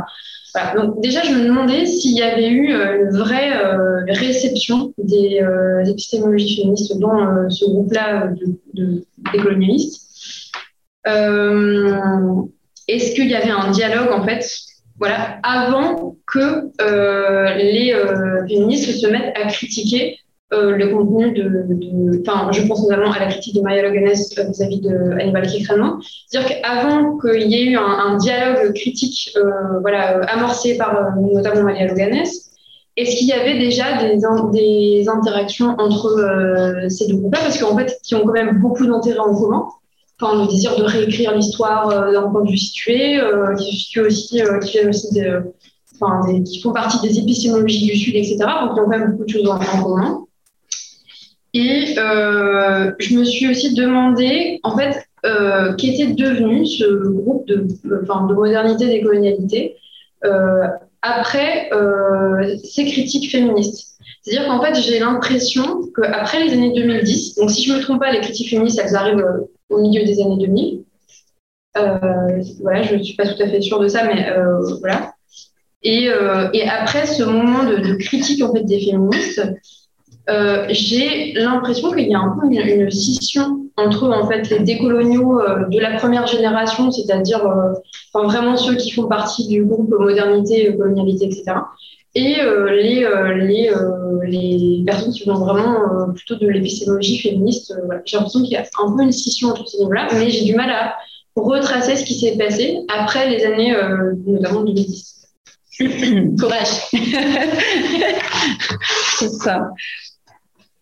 Bon. Euh, ok, je reviens un peu euh, sur la, la, première question qui m'a posée Charlotte, la plus facile. Et euh, donc, dans l'expérience de ces années merveilleuses au Mexique, non, en fait, si, les années 90, en fait, je pense qu'une des répercussions d'avoir suivi des cours où la grande majorité de nos cours, on devrait lire des témoignages et que les prêtres avaient recueilli des indigènes, des indiens, etc., euh, qui étaient assez violents, euh, faisait que tout le monde soit très remonté envers euh, la colonisation, envers tout ça.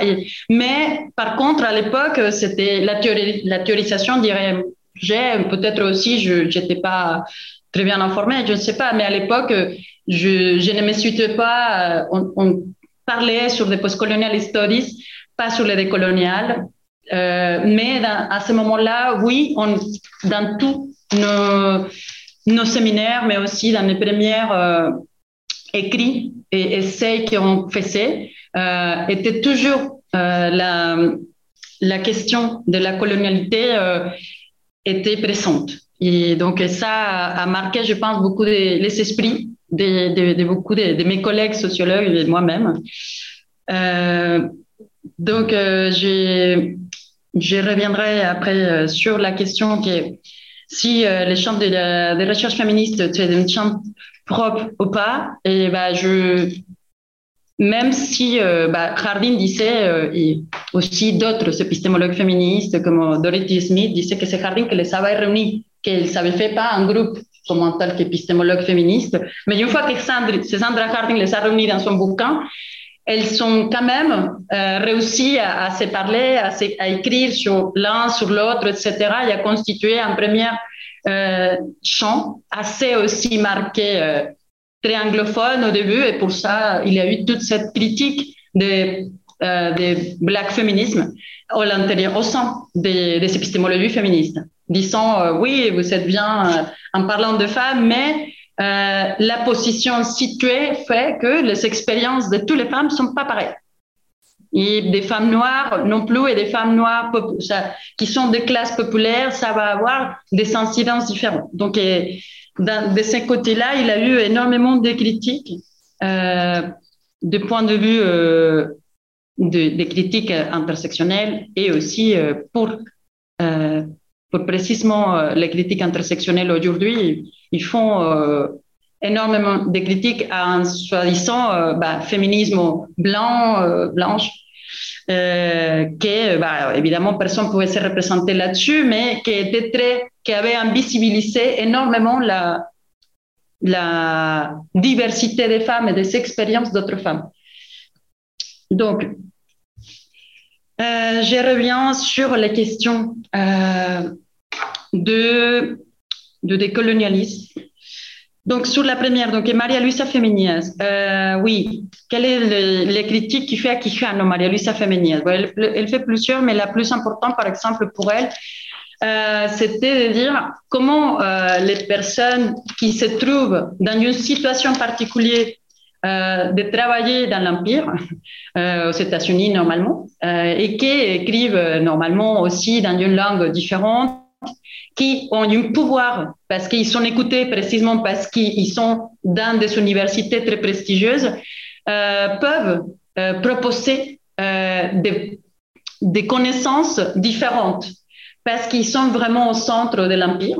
Et donc, pour, pour Maria Luisa Femenia, c'est disait que ça semblait très paradoxal qu'eux, ils proposent ça quand en fait, c'est difficile de faire. Parce qu'il euh, disait c'est beaucoup plus facile que des personnes qui sont pas au centre du pouvoir et des, des, pouvoirs hégémoniques, puissent développer d'autres types d'informations et de connaissances parce qu'ils ne sont pas aussi imprégnés dans notre recherche. C'est la même chose, par exemple, que je me demande depuis euh, des années que je suis en France.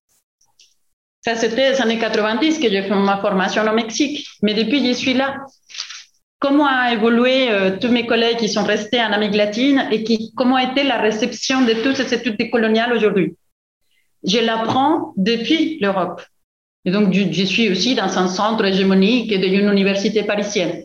Une autre, évidemment décentrée, hein, parce que maintenant, une fois qu'on est en France, on peut décentrer et décoloniser euh, tous les, les euh, comment dire, tous les travaux qui se font aux États-Unis. Parce que, comme on est en France, en France, on peut facilement critiquer ce que l'autre empire fait, et c'est beaucoup plus difficile, évidemment, de s'auto-critiquer et de voir, euh, pour, euh, oui, de faire une auto-analyse de ce que nous faisons. Donc, pour Maria Luisa Féminia, donc c'était plutôt ça. Et pour dire aussi, comme, comme Maria Lugones, que euh, que les, les décoloniaux, ils sont pas réussi à, à déconstruire, en fait, euh, les genres de la même façon qu'ils sont réussis à expliquer très bien comment la race avait été imposée et comment la colonie avait euh, tous ces processus. Ils sont expliqués très bien, et à mon point de vue, très bien. Et je pense que pour beaucoup euh, des, pour ça, les épistémologies féministes décoloniales, j'imagine, ils sont toujours. Euh, euh, la critique s'est faite précisément pour essayer qu'eux eux-mêmes, ils se voient eux-mêmes. Ça, c'est une critique pour dire nous sommes d'accord avec beaucoup de postulats que vous avez proposés parce que les épistémologies féministes qui sont surgies dans les années 80, euh, il s'avait surgi déjà dans les années 80, donc les, la pensée décoloniale avait déjà pu lire tous les travaux qui ils sont en train de se faire depuis 40 ans toutes les évolutions aussi des épistémologies féministes, à mon sens, et pour, euh, comme beaucoup de critiques euh, féministes, c'est que ces auteurs, ils sont aussi, euh, bah, ils sont méprisés un peu toutes les recherches qui se fait pour les, par les féministes. Par exemple, même Boaventura dos, dos, Santos, lui, il, il est beaucoup plus, euh, disons, euh, incluant euh, en disant toujours qu'il va parler au sang en prenant en compte les épistémologies féministes, les postcoloniales studies, les décoloniales, etc., dans sa proposition. Mais même dans la proposition de Sousa, des fois, on ne sait pas très bien comment c'est la, la redistribution des pouvoirs etc. D'une société plus juste, il faut qu'il y ait une redistribution des pouvoirs, mais aussi entre les sexes. Donc, il y a cette question toujours de la redistribution des pouvoirs entre les sexes qui n'est pas, pas toujours très euh, détaillée dans les considérations euh, des auteurs décoloniales et, euh, et même des postcoloniales. Mais parce qu'il se rejoint, exactement comme vous avez soulevé, c'est que quand j'ai lu par première fois les travaux des des coloniaux, j'étais frappée par Ah, pareil, pareil, exactement, oui, une critique de la neutralité, une critique de l'objectivité, une autre possibilité. On veut une autre type de société, d'un changement social. Donc, vraiment, il a des postures engagées. Donc, on a vraiment énormément de choses en commun, mais euh, on n'a pas de communication. Et même ma, façon de, m'approcher moi-même aux, aux postures décoloniale et des injustices épistémiques, c'était pas ma propre curiosité intellectuelle. Hein. Il faut que je reconnaisse que c'était toujours par d'autres personnes qui m'interpellaient en disant bien dans un colloque d'injustice épistémique que moi j'avais jamais, si j'avais entendu parler, mais je me disais pourquoi faire? Pour parler des épistémologies féministes. Et donc, je me penche à savoir, oh, la justice épistémique. Je dis, ah, ok, pareil, ça fait résonance. Ce qu'ils sont en train de faire d'un côté sur comment fait un autre type de recherche, mais surtout dans les injustices épistémiques, c'est la recherche-action. Comment on fait? Parce que les savoirs dans la recherche-action, c'est pas très clair, très clair que c'est nous qui avons, en tant qu'intellectuels, les savoirs et l'expertise ou sont les autres. Donc, euh, sont tous les deux, et c'est comme une construction des savoirs qu'on va faire. Donc, dans tous les, les travaux et les colloques, euh, au sein des injustices épistémiques et d'autres travaux d'autorité épistémique, etc., euh, cette proposition m'a vraiment interpellée. Mais j'ai, je, ne cache pas que vous savez d'où je viens. Donc, c'est surtout les genres, les épistémologies féministes. Et après, mon intérêt de dire non, il y a des liens directs et euh, importants à faire entre nous tous parce qu'on a en même temps euh, des choses en commun.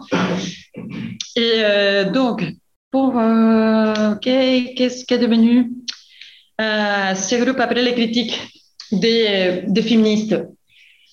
En fait, je ne sais pas très bien, pour être honnête. Euh, parce que euh, les... Je, ne sais pas très bien parce qu'on n'a pas euh, le temps de la recherche et de savoir pouvoir faire une, ce qu'ils sont en train de. C'est les publications qui sont faites après, après nos critiques. Les critiques qu'on a fait avec Maria Luisa Femenias, Luisa, Luisa, Luisina Boya de l'Argentine, dans notre numéro de Cahiers de Suadref, c'était en 2019.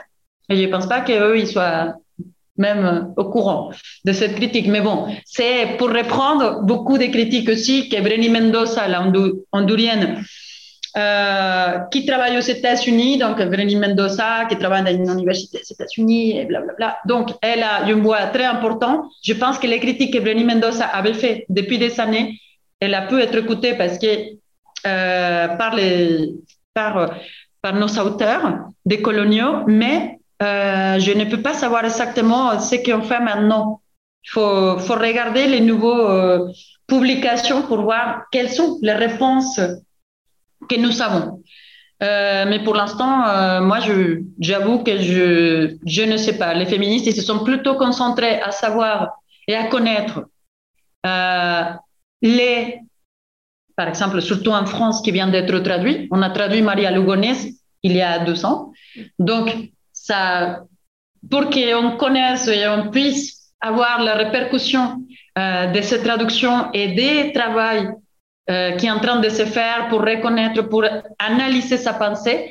Donc, euh, il y a toujours des années à, analyser, à savoir quelle est vraiment la répercussion, s'il y a, si répercussion il y a. On ne sait même pas. Mais bon, déjà, si les choses ne sont pas traduites en français, on sait que c'est beaucoup plus difficile la, réception, la circulation. Donc, euh, des, de, Maria Lugones, qui était euh, depuis 20 ou 30 ans euh, à critiquer de près, bon, depuis 20 ans, et, et à essayer avec, bah, parce que Maria Lugones, elle ne se démarque pas, hein, elle est une féministe décoloniale et de cette groupe aussi. Même si on ne la considère pas dans les groupes de colonialité modernité, elle, elle, fait vraiment partie et elle n'est pas considérée comme les critiques euh, de décolonie. Merci pour ces belles questions et pour ces réponses. Est-ce qu'il y a d'autres interventions dans la salle? Ou, dans, ou en ligne? Moi, j'ai une question. En fait, euh, j'ai l'impression d'après ce que vous dites, merci beaucoup de votre intervention. Euh, j'ai l'impression d'après ce que vous dites, euh, les apports euh, épistémologiques du féminisme ont vraiment changé. Et enfin, je veux dire, croyez-vous que l'apport de ces épistémologies féministes peuvent hum, encheminer davantage les euh, critiques décoloniales Parce que, par exemple, moi, je suis vénézuélienne, du coup, je sais que le mouvement décolonial académique n'est pas du tout pareil au Venezuela qu'au Mexique. C'est-à-dire qu'on est bien plus aliéné, euh, on est bien plus blanc, si je peux me permettre. Et euh, même si on a un mouvement féministe qui commence à grandir et qui commence à devenir assez important, je pense que ça reste un mouvement très très blanc qui ne prend pas autant en compte tous les épistémologies, enfin tous les apports des épistémologies dont vous avez mentionné. Du coup, je pense que et ça prend toujours pas l'incidence de la classe, par exemple. Même, en même temps parce qu'on est un pays qui, a, enfin, qui, est, qui est une colonisation, mais en même temps parce qu'on a reçu, comme le Mexique, autant, une grande migration de, européenne pendant le XXe siècle. Je trouve que c'est aussi une académie qui a été hum, bien nourrie de, de, des mêmes épistémologies blanches et euh, coloniales, si, si on peut le dire. Donc, euh, ma question est même si un féminisme en Amérique latine, comme on voit qui est en train de, de grandir, est-ce que s'il n'y a pas forcément une intersection de la classe, on peut dire que c'est un, enfin, on peut dire qu'on peut vraiment avoir une épistémologie euh, complète, enfin, proprement décoloniale et proprement, euh, ouais, émancipée de, des concepts et des, des, épistémologies européennes notamment. Merci. Oui. On va peut-être prendre notre salut. Est-ce qu'en ligne, euh, il y a des questions ou des interventions? Ah. ah oui, dans le chat, pour prolonger la question des traductions, qu'en est-il aujourd'hui des épistémologies décoloniales féministes dans le milieu académique francophone? J'ai l'impression que cela reste fort lié à la littérature et plus largement au monde anglo-américain. Désolée, mon micro ne fonctionne pas. Merci. Bon, je voudrais ajouter, euh, Charlotte et Artemisa, une, une question complémentaire. Peut-être comme ça, ça nous fait une petite série de, de trois questions. Oui. Beaucoup pour la présentation, Artemisa. C'était très intéressant, surtout pour moi qui, qui ne travaille pas vraiment sur ces questions. Et euh, et j'ai notamment euh, apprécié euh, le, travail de ce que vous avez présenté de Maria Lugones sur la colonialité du, genre. Et, il me semble que elle, remet en question ce qui est justifiable dans certains cas, le, le, les, les fondations hétéronormées ou, ou l'hétéronormativité qui était qui existait dans les sociétés pré précoloniales. Et autant pour certaines questions euh, ou pour certaines sociétés on pourrait le démontrer. Sur cette question comme pour d'autres je me demande si euh, la perspective est genrée. Je mets les, les pieds dans le plat hein. peut-être que je, ne doute pas de, de, de la pertinence de la démarche parce que je pense qu'il se passe depuis au moins 2013, donc pour quelqu'un qui suit l'actualité, euh, un, virage dans l'histoire même, de, dans l'histoire mondiale, c'est incroyable. On, est, on, on, ne prend pas assez la mesure de ce qui est en train de se passer sur la, le simple fait de prendre en, en, en compte euh, le, le, les effets d'inégalité qui, ont structuré toute l'existence de l'humanité. Mais est-ce que dans le cadre de cette théorie-là de la colonialité du pouvoir et des critiques qu'elle fait à Hannibal Quijano, est-ce que tout est prenable? C'est-à-dire qu'on pourrait même démontrer, si elle démontre que que, que, le genre est, une norme occidentale que l'on transpose dans les autres sociétés, on pourrait même lui opposer que si, si la mythologie fait partie de la pensée occidentale, bah, en Occident aussi, on peut avoir eu des sociétés qui n'étaient pas si euh, fondées sur le, le genre tel qu'on le comprend aujourd'hui. Donc voilà, quel, quel risque est-ce qu'on prend à, à, à, ne lire que par le, le, les seules lunettes du genre peut-être euh, voilà. Ok, je réponds à ces deux questions. Ouais. Oui. Et euh, bon, revenons à cette question de Venezuela. Oui, euh, donc davantage les critiques des colonies à la Venezuela. Oui, c'est vrai, bah, tu, pointes, vous pointez euh, quelque chose intéressant sur euh, et que euh, et que j'y arrive difficilement à voir. Je ne sais pas si vous arrivez à voir que moi-même, dans ma construction des épistémologies féministes, etc., ben évidemment, mes sources en étaient aussi énormément des sources anglo-saxonnes. Même si j'étais au Mexique, j'étais en Espagne. En Espagne, c'était toujours euh, les, euh, les épistémologies féministes vues des, euh, des États-Unis, même si c'était par des black féminismes, par des mouvements chicanins, des Gloria Sandua et d'autres. Mais c'était aussi un centre de pouvoir et pour lesquels je pense qu'elle s'était aussi connue moins connus que les décoloniaux, et c'est pour ça, j'imagine que les sons, ils se lisent par aux autres. Mais, euh, mais, mais, donc, il y a une critique faite que, je n'ai pas faite et que je n'ai pas présentée sur l'idée, euh, parce que vous parlez des classes sociales. Donc, qui sont, par exemple, cette personne hein? Qui qui, qui nous sommes nous qui font la recherche bah, Normalement, quel est le profil des personnes Pour ça, elle qui connaît, c'est très important c'est parce qu'elle qui connaît implique, c'est une femme, c'est un homme, c'est hétérosexuel, elle est occidentale, normalement aussi, c'est un homme hétérosexuel, occidental et des classes moyennes. Donc, ces profils-là, c'est ça qu'il faut, euh, il faut les visibiliser. C'est ça qui, pour le féminisme, devenait quelque chose d'évident. Parce qu'en les visibilisant, on pouvait voir que d'autres groupes minoritaires étaient invisibles. Et donc, euh, dans ces cas-là, donc, euh, dans le monde euh, je pensais en Venezuela, euh, c'est pas du tout la même situation et je connais beaucoup moins, évidemment, que le Mexique. Et par exemple, dans le mouvement décolonial, j'ai l'impression que c'est beaucoup l'Argentine, euh, mais que c'est un centre de pouvoir hégémonique en Amérique latine, comme le Mexique. Donc, il y a aussi ce centre de pouvoir hégémonique. Et l'Argentine, c'est un d'eux parmi les plus importants, euh, où il n'y a pas énormément de racistes. Et, euh, il y a des conditions, des inégalités, qu'on peut dire, je ne sais pas, mais moins fort, par exemple, qui peut exister, des inégalités aussi frappantes qu'au Mexique, au Brésil, etc.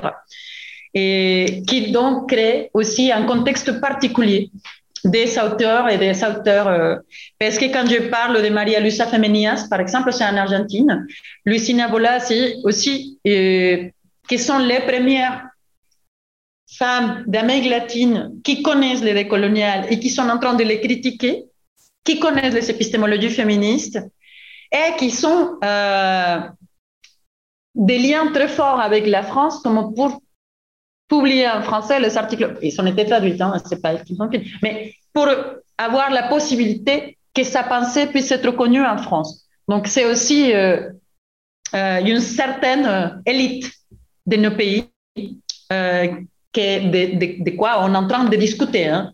Donc, comment faire aussi pour décentrer ça et faire aller chercher des gens qui ne sont pas représentés ni dans nos bibliographies, etc. Parce qu'à chaque fois, quand on vient dans son pays, par exemple en France, je me rendais compte que bah, toutes mes références étaient anglo-saxonnes. Et c'était très mal vu. Donc, euh, en tant que féministe euh, qui arrive en France, ne pas connaître tous les féministes matérialistes, c'est en soi quelque chose qui exige une dure pénitence. Hein, parce que euh, c'est un péché mortel. Venir en France et pas connaître les classiques. Mais euh, donc, je ne savais pas où me mettre au début de dire non, je ne connais pas Nicole Claude Mathieu. Ni. Donc, il faut faire toujours, mais aussi, ça crée la. Imaginez-vous que quand je suis arrivée en Espagne, c'était la même chose. Donc, on arrive en France, ils me disent il faut avoir une certaine littérature. Mais qui vous dit à vous que vous devez avoir toute la littérature que j'ai de l'Amérique latine, de l'Espagne? Donc, du coup, c'est c'est très coûteux en temps et, aussi, bah, c'est différent. La, la, langue, il est aussi euh, pour quelque chose. Ce n'est pas aussi facile de, développer sa pensée, comme vous voyez, c'est pas très facile. Euh, de développer sa, sa, sa, pensée dans une langue différente. Mais euh, même si mes colonisateurs ne sont pas les, les Françaises, euh, j'ai choisi, c'était pas impossible, la langue française, je l'ai choisi. Euh, il y a toujours quand même ce problème de, de, traduction et des, et, euh, et, et, des problématiques. Et je ne sais pas si j'ai répondu à votre question. Avec le féminisme des classes décoloniales. Dans les milieux anglo-américains, qu'est-ce qu'on disait C'est une question en bon, ligne. Qu'en est-il aujourd'hui des épistémologies décoloniales dans le milieu ah. académique francophone? Ah ouais. Parce qu'il disait que normalement, si. C'est plus anglophone d'après son impression. Bah ouais, oui. Est-ce que euh, je me demande si à part euh, les trois personnes que je connais, euh, il, il, existe vraiment. Moi, je sais, par exemple, avec Jules Falquet, Irene Pereira, qui rejoue d'autres, d'autres noms euh, qui peut être euh, Lise, Lise Kirol, mm. euh, qui sont vraiment euh, les personnes qu'on connaît, qui, qui, publient sur la question, mais j'imagine qu'il y a d'autres personnes qu'on ne connaît pas. Après, je ne suis pas euh, la mieux placée pour, pour vous dire exactement ce qui est en train de, de s'écrire, surtout en France, sur, le, sur les décoloniales. Mais en ayant écrit avec Jules Falquet les livres, la revue du Cahier du CEDREF, on avait très mal à trouver des, des références des gens qui qui soient en train de travailler sur les questions. Donc, ça montre aussi, et pour ça, l'importance pour nous de traduire euh, les articles de tout le monde, parce que c'est un, un bouquin qui s'est construit en train de traduire. On traduit l'article de Maria Lugones, on a traduit l'article de Brenny Mendoza, l'Hondurienne, même s'ils sont des, des d'Amérique latine, mais bon, ils sont tous traduits en français. Et euh, donc, ça a été, pour la première fois, tous les, toute la revue sont des traductions pour pouvoir présenter au public français euh, les critiques? Les nouvelles postures décoloniales, féministes décoloniales. Et merci pour ça. Et donc, euh, on verra quelle est la réception. Euh. Donc, je viens à la question des liens d'eux. Donc, si, euh, je ne sais si j'avais dit ça sur la complémentarité, sur les Maria Lugones, donc tu, tu pointes quelque chose de très intéressant et que Jules Falquet va, va, va, dire que c'était vraiment la question essentielle que je n'ai pas euh, que je n'ai pas nommé euh, ou évoqué, c'est que Maria Lugones, elle fait pas seulement dans sa communauté de pouvoir euh, une analyse intersectionnelle parce qu'il pointe vraiment les questions de race, de sexe. Euh, c'est aussi l'hétérosexualité euh, qui, dans son point de vue, de la même façon comme il y avait des auteurs qui proposaient que dans l'ère précoloniale, autre type de civilisation et horizontalité était possible, la même question se faisait pour euh, la sexualité. Donc, euh, Lugones, euh, en prenant les exemples d'autres travaux, des énormes travaux euh, en Afrique et en Amérique latine, montre qu'il y avait pas nécessairement cette binarité et, cette euh, des euh, hétérosexuels, homosexuels. Même, il montre que dans différentes sociétés et cultures, euh, il avait une différent nombre de sexes et que c'était pas aussi hiérarchique et aussi comment dire hiérarchisé qu'en Occident. Ok, après la modernité. Et donc, elle dit que ça pouvait proposer des, des, modèles alternatifs à prendre en compte dans nos imaginaires pour voir des sociétés qui n'ont pas cette euh, hétéronormativité compulsive comme nous, on. Et euh, donc, euh, euh, qu'est-ce que tu mets ici aussi? Remettre en question, oui, les fondations hétéronormées. Donc ça, c'était une des des questions euh, et que non, personne a, critiqué tout à, euh, tout le contraire. C'est une des questions euh, que, que Jules Falquet soulève parce que c'est très intéressant de ce point de vue d'explorer aussi ce type de travaux et voir dans ces sociétés quelle est la place et, et la question des sexes, des genres et des sexualités dans cette société.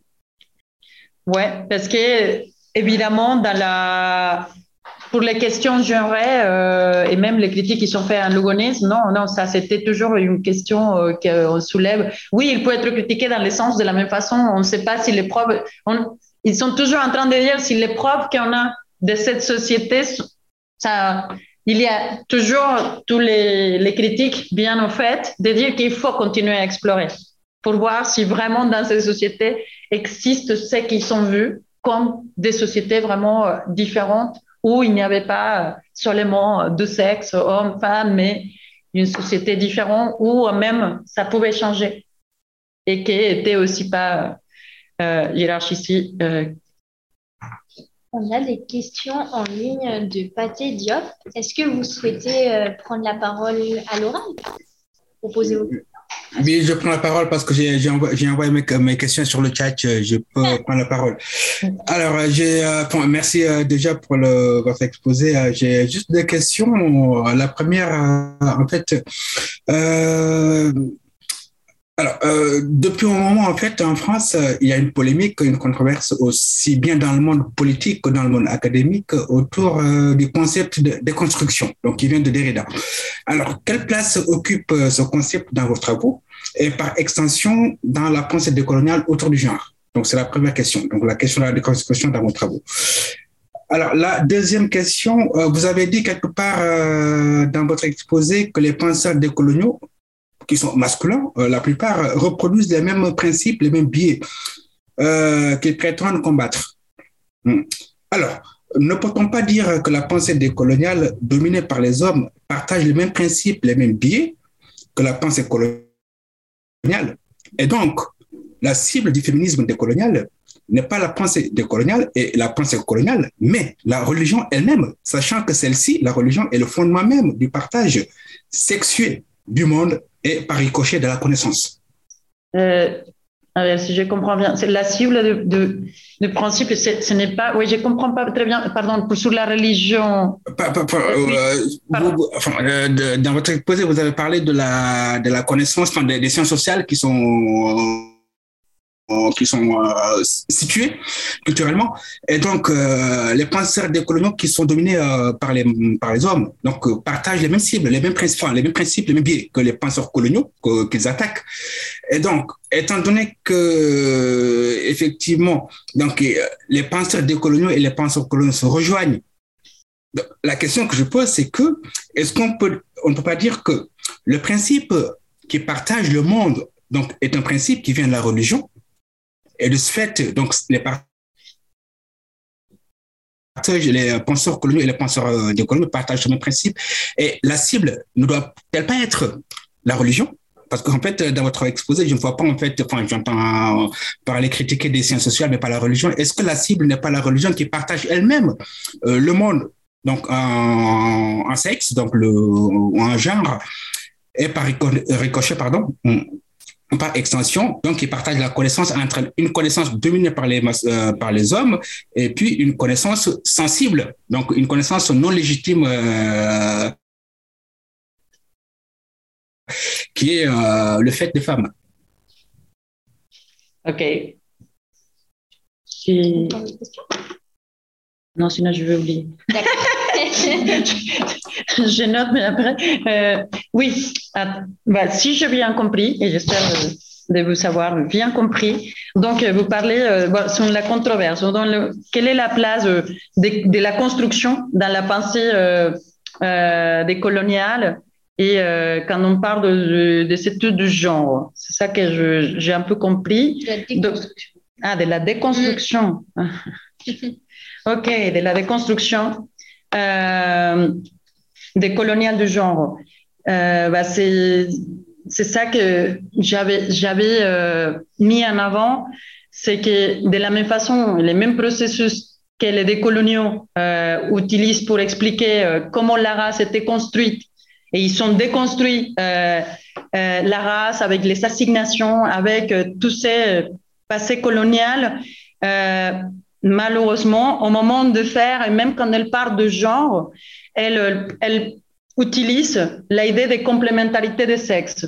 Et donc, ils ne déconstruisent pas non plus euh, euh, l'ordre genré. Donc, en ne revenant pas, euh, quand en fait, c'était le même type de processus qui est à l'œuvre.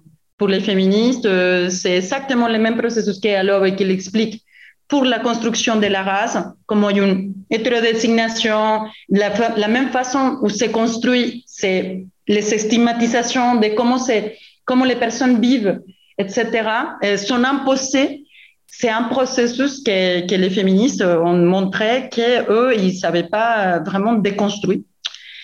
Euh, et c'est dans cette déconstruction, donc vous parlez euh, sur la religion. Euh, je, je crois que c'est l'outil, enfin la notion de déconstruction. Est-ce que toi tu l'utilises dans tes travaux? Je crois que c'est un peu ça. Ok. Au sens où il y aurait une polémique autour de la notion de déconstruction. Euh, bah, est-ce qu'il y aura une polémique? Je pense que si, il a, il a, tout il a eu une polémique sur euh, bah, toutes les différentes sources et approches dépendant mm. des quels, quels sont les, les, les outils, les concepts qu'on utilise.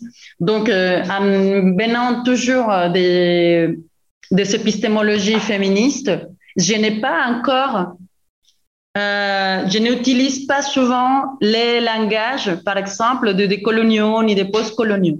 je continue à utiliser encore euh, les, les, langages élaborés dans les recherches des épistémologies féministes et des méthodologies féministes, ou même plus récemment des injustices épistémiques, plus que des concepts, euh, oui, des constructions et des constructions.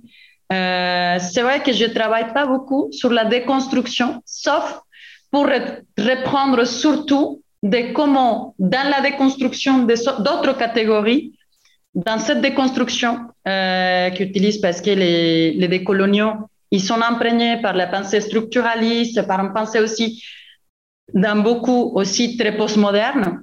Euh, je, ne saurais pas euh, prendre très facilement des positions parmi eux.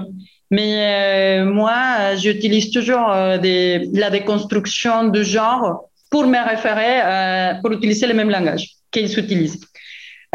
Donc, mais par la, dans la religion, si j'ai bien compris. Donc, si pensez les coloniaux et les décoloniales, donc vous disiez que c'est l'institution de la religion qui fait aussi cette partage, cette division euh, genrée de la société. C'est ça que. Oui, oui. Donc, oui. Et bah, bien sûr, pourquoi on ne s'attaque pas à, Mhm. à cette institution Mhm. Ah, non, non, on s'attaque bien, euh, volontiers, mais euh, je pense que euh, ça dépend. Comme j'ai voulu traiter euh, sur la question des sciences sociales, euh, des sciences sociales euh, et aussi surtout des mondes de la recherche. Dans le monde de la recherche, on peut évidemment avoir euh, des différences, euh, croyances euh, et points de vue différents, mais pour moi, euh, ça ne pose pas euh, nécessairement euh, des inconvénients pour pouvoir déconstruire ou pas déconstruire certaines catégories comme le genre, la race ou la classe. C'est vrai que dans certaines religions, mais ça dans beaucoup, même il y a, bah, mais il y a des féministes qui disent qu'il y a des religions qui sont un peu plus accueillantes pour, les femmes et d'autres groupes minoritaires que d'autres. Mais sans rentrer dans des, de quel type de religion, euh, je pense que de toute façon, euh, la cible a été toujours de, démontrer que, euh, dans nos discours, euh, dans nos discours, euh, on ne peut pas euh, parler euh, des discours euh, qui viennent des croyances différentes, comment dire, ça, la religion peut être vue pour certaines, mais moi je considère qu'il y a encore des normes et euh, des validités d'objectivité en gardant un certain critère d'objectivité qui peut différencier un discours euh, biblique d'un discours scientifique. Et c'est là où on est euh, avec toutes ces questions des épistémologies féministes et précisément euh, les grandes controverses qui existent aujourd'hui pour savoir quel est le savoir, quels sont, quel est vraiment un savoir. Est-ce que les savoirs faits au sein de l'institution euh, euh, de, la religion, euh, de l'Église, pourront être considérés comme savoir mais de mon point de vue et de certains d'autres, pour l'instant, il y a encore de certaines normes d'amplitude de, de savoir, de validité scientifique qui diraient que ces discours bibliques ne sont pas encore considérés de la même façon que les discours scientifiques. Même s'il y a aussi des controverses et qu'on peut dire qu'il y a des validités aussi pour savoir quelle est entre deux théories qui sont rivaux. Euh, on a toujours l'élection mais euh, ouais, j'espère avoir répondu un peu à vos questions. On a une question dans le chat qui porte sur le terme d'intersectionnalité. Euh, Est-ce que vous avez un avis sur celui français de consubstantialité développé par Karl Boat Hmm. Et je me permets d'ajouter également une question sur l'intersectionnalité. Euh, récemment, c'était Lissel Quiros qui disait que dans les féminismes décoloniaux latino-américains, il y avait justement une réticence à utiliser le terme intersectionnalité. Euh, et j'aurais aimé en savoir plus et savoir si Mhm. tu savais un petit peu à ce niveau. Quoi. Et Pablo a une question. Bien sûr. Est-ce que tu peux venir là aussi une question dans la salle. Alors, je suis pas sûr de. Alors, tout d'abord, merci pour votre présentation qui était vraiment très riche et, très complète. Euh, ah, et moi, je travaille sur euh, le droit d'autodétermination des Mapuche au Chili et des Aymara en, en, Bolivie. Donc, c'est des questions avec lesquelles je, je m'affronte assez, assez fréquemment. Et euh, alors, je vais essayer de le formuler le plus clairement possible, mais euh, quelle serait en quelque sorte la spécificité du féminisme dans les épistémologies féministes? Parce que je, en lien un peu avec euh, ce qui vient des peuples autochtones, mais ce qui peut venir aussi des mouvements ouvriers euh, dans l'espace européen, euh, j'ai un, peu du mal finalement à voir euh, quelle est la spécificité euh, de chacun des groupes en fait dans leur rapport à une épistémologie de l'émancipation du Sud, comme pourrait le dire D'Assuda Santos. Et dans les cinq principes que vous avez mentionnés à la fin, il y a celui de l'expérience de vie des femmes qui prend une importance plus majeure dans, dans, le, dans, la, dans la recherche. Et finalement, j'ai l'impression que seulement ce principe-là euh, serait la spécificité féministe des épistémologies féministes en comparaison, par exemple, avec des épistémologies autochtones ou des épistémologies ouvrières. Et donc, est-ce que, c'est une question que vous avez formulée aussi dans votre présentation, est-ce que c'est parce que les femmes sont femmes qu'elles apportent quelque chose de nouveau à la science ou parce que, est-ce que c'est parce qu'elles ont un autre point de vue finalement sur la société du fait de leur situation sociale et finalement le fait qu'elles soient femmes euh, on les a nommés ainsi, mais ça aurait pu être, ça pourrait être autre chose qui peut être justement autochtone ou, ou ouvrier. Mais en même temps, euh, bah, dans la situation latino-américaine, euh, je vois que bah, les, les, épistémologies féministes apportent beaucoup, notamment sur la critique des épistémologies autochtones, euh, dans lesquelles on a un peu ce relan de, de traditionnalisme parfois qui, reprend un peu cette idée très très essentialiste de la division genrée en fait entre hommes et femmes. Euh, donc voilà, je sais pas si c'était clair. Euh, ah oui, et puis aussi quelque chose que je trouve assez difficile finalement de, surmonter, c'est une fois qu'on dirait que euh, finalement la, enfin il n'y aurait pas une très grande particularité du féminisme dans les épistémologies féministes. Euh, cette espèce de, synthèse qu'on pourrait faire d'épistémologie du Sud ou d'épistémologie de l'émancipation euh, que propose par exemple Dassuda Santos tombe un peu dans euh, cette idée, bah, dans cet essentialisme aussi de division nord-sud, où d'un côté on a tous les groupes qui participent à l'émancipation et de l'autre tous les groupes qui dominent. Et finalement, cette division euh, bah, retombe un peu dans, dans les, euh, les, travers du marxisme orthodoxe qui disait d'un côté il y a les, les, dominants et les dominés. Donc comment est-ce qu'on est-ce qu'on surmonte tout ça? Voilà, j'espère que c'était clair. Merci. Oui, donc je réponds euh, oui, bien sûr. Euh, c'est très intéressant parce que moi-même, j'ai j'étais euh, très mal à l'aise toujours euh, avec les concepts d'intersectionnalité. Parce qu'une fois que je suis arrivée en France, il y a longtemps, j'ai bien euh, été dans, mes, dans ma construction euh, socialisée dans, le, dans le féminisme matérialiste. Et, donc, dans ce féminisme matérialiste, euh, euh, j'ai été même euh, travailler avec Kerouac dans les réseaux thématiques de genre classe et race de l'Association française de sociologie. Et, et, donc, en étant assis avec Kerouac, j'ai appris énormément de choses, comme par exemple euh, la question d'utiliser euh, les concepts de consubstantialité euh, des rapports sociaux est beaucoup plus cohérente avec l'ancrage théorique des féministes matérialistes parce que dans l'intersectionnalité, c'est un concept qui est forgé aux États-Unis et qui, euh, même si elle euh, propose une imbrication euh, des différentes discriminations. Euh, Elsa Dorland disait qu'on pouvait dire que des fois, c'était comme des, des différents secteurs d'intervention, mais qu'on ne voyait pas euh, dans ce secteur d'intervention euh, les effets euh, qui produisent vraiment les effets matériels aussi de cette imbrication. Et qu'on avait cette idée que précisément parce que l'intersectionnalité s'est forgé avec notre ancrage théorique qu'est le matérialiste, le marxiste, mais c'est forgé plus avec une idée post-structuraliste et post-moderne. Euh, il y avait des différences. Et ces différences sont, subtiles et qui sont des différences qui, sont des controverses entre féministes, disons, entre des colloques féministes, euh, parce que j'utilise aussi les concepts d'intersectionnalité, mais tout en critiquant concepts d'internationalité, d'intersectionnalité, parce que c'est un concept très à la mode, mais très flou. Donc, euh, on met beaucoup de choses dans ces concepts d'intersectionnalité et par contre, le concept de, de consubstantialité de, de euh, les, rapports sociaux, pour elle, ils sont pas fixes. Nous, on peut pas voir les rapports sociaux des sexes en train de se faire.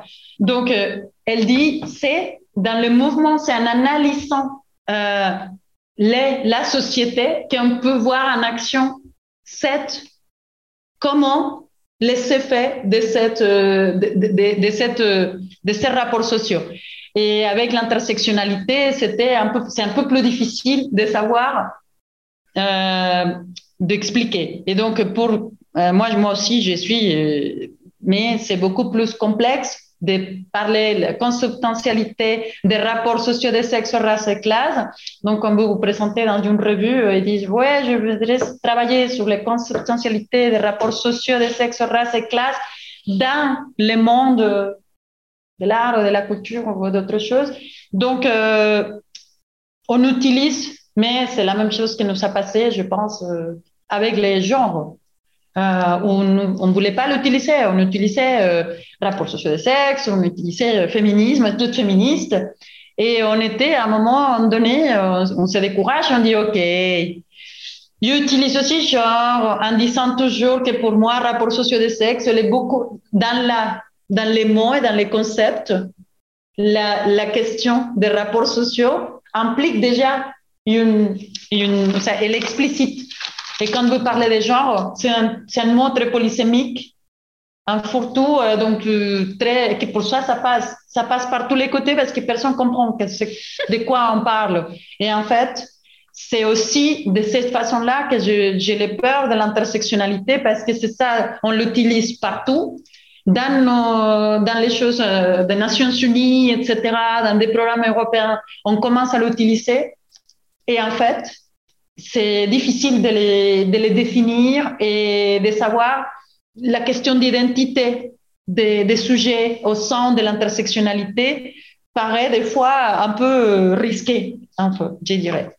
Mais euh, donc, je finirai pour dire que oui, en Amérique latine, c'est que tu me disais de Lissel Kirol sur euh, Lissel, sur en Amérique latine, la réticence. Euh, bon, que je... dans les féminismes décoloniaux, euh, on était réticente à utiliser intersectionnel. Oui, c'est ça, tout à fait. C'est vrai? Euh, je pense aussi ah. qu'il est un peu, même si euh, je vois que je l'utilise pour dire que Maria Lugones fait une analyse intersectionnelle de, avec son colonialité de pouvoir, mm. de l'analyse de Quijano, c'est peu de gens, mm. peu de, peu de gens qui utilisent les concepts d'intersectionnalité encore en France, même si ça devient de plus en plus commun.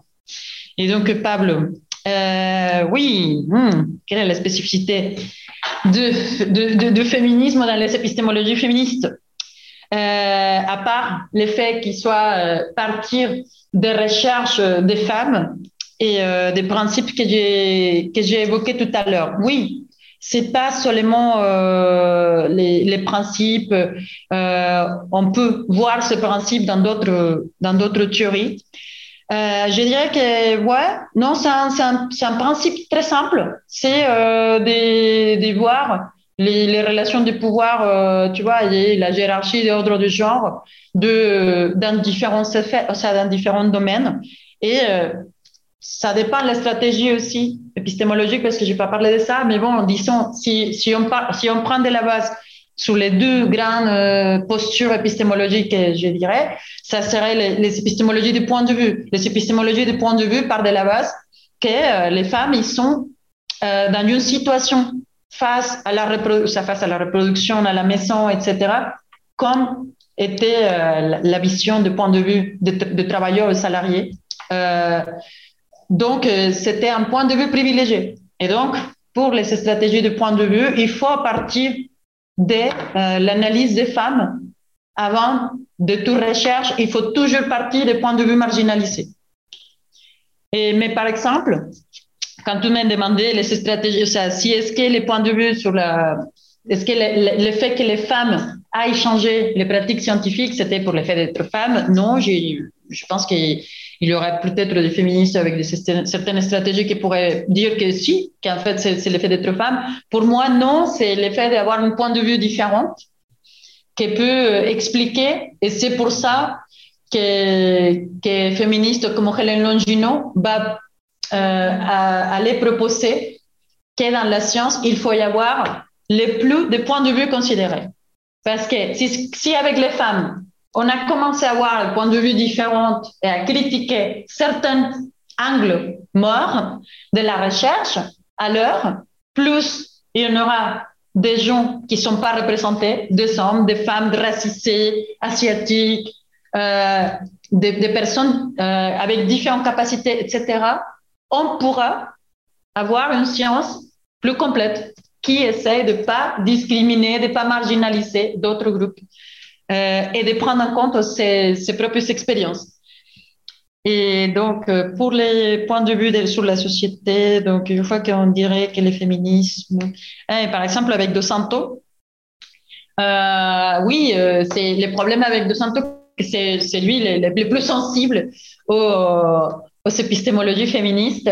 Même lui, le problème, c'est que aussi, il, ne dépasse pas la, la, capacité à dire comment il, ce qu'il propose pour une société plus juste par rapport aussi, sans invisibilisant toujours les relations entre les hommes et les femmes. Donc, c'est ça, euh, en gros, malheureusement, c'est que la grande majorité de, de nouvelles propositions oublient ou invisibilisent une autre fois les mêmes choses que nous, euh, ça fait 20 ou 30 ans. Et donc, ces nouvelles propositions ne prennent pas en compte cette petite spécificité du féministe, mais que c'est la grande, les grandes manquantes de, de certains auteurs décoloniales, de certains postcoloniales, de, donc des nouvelles, euh, des nouvelles théories, quoi. Donc, euh, il faut qu'on n'oublie pas cette question. Il y a beaucoup de merci et de bravo ah, dans le chat. Et donc, on arrive à, à, la fin. Il est 19h30. Oui. Je crois que tout le monde vous remercie, te remercie. On, oh, on, a travaillé. on a bien travaillé là. on a bien travaillé. Merci à tout le monde. Et hum, merci. Je vois que Nyando a écrit également on se joint, euh, enfin, on est tous les deux là pour vous remercier. Et puis, vous avez les informations sur le séminaire sur le site du série Sciences Po. Et au plaisir de vous retrouver à une prochaine séance. Donc,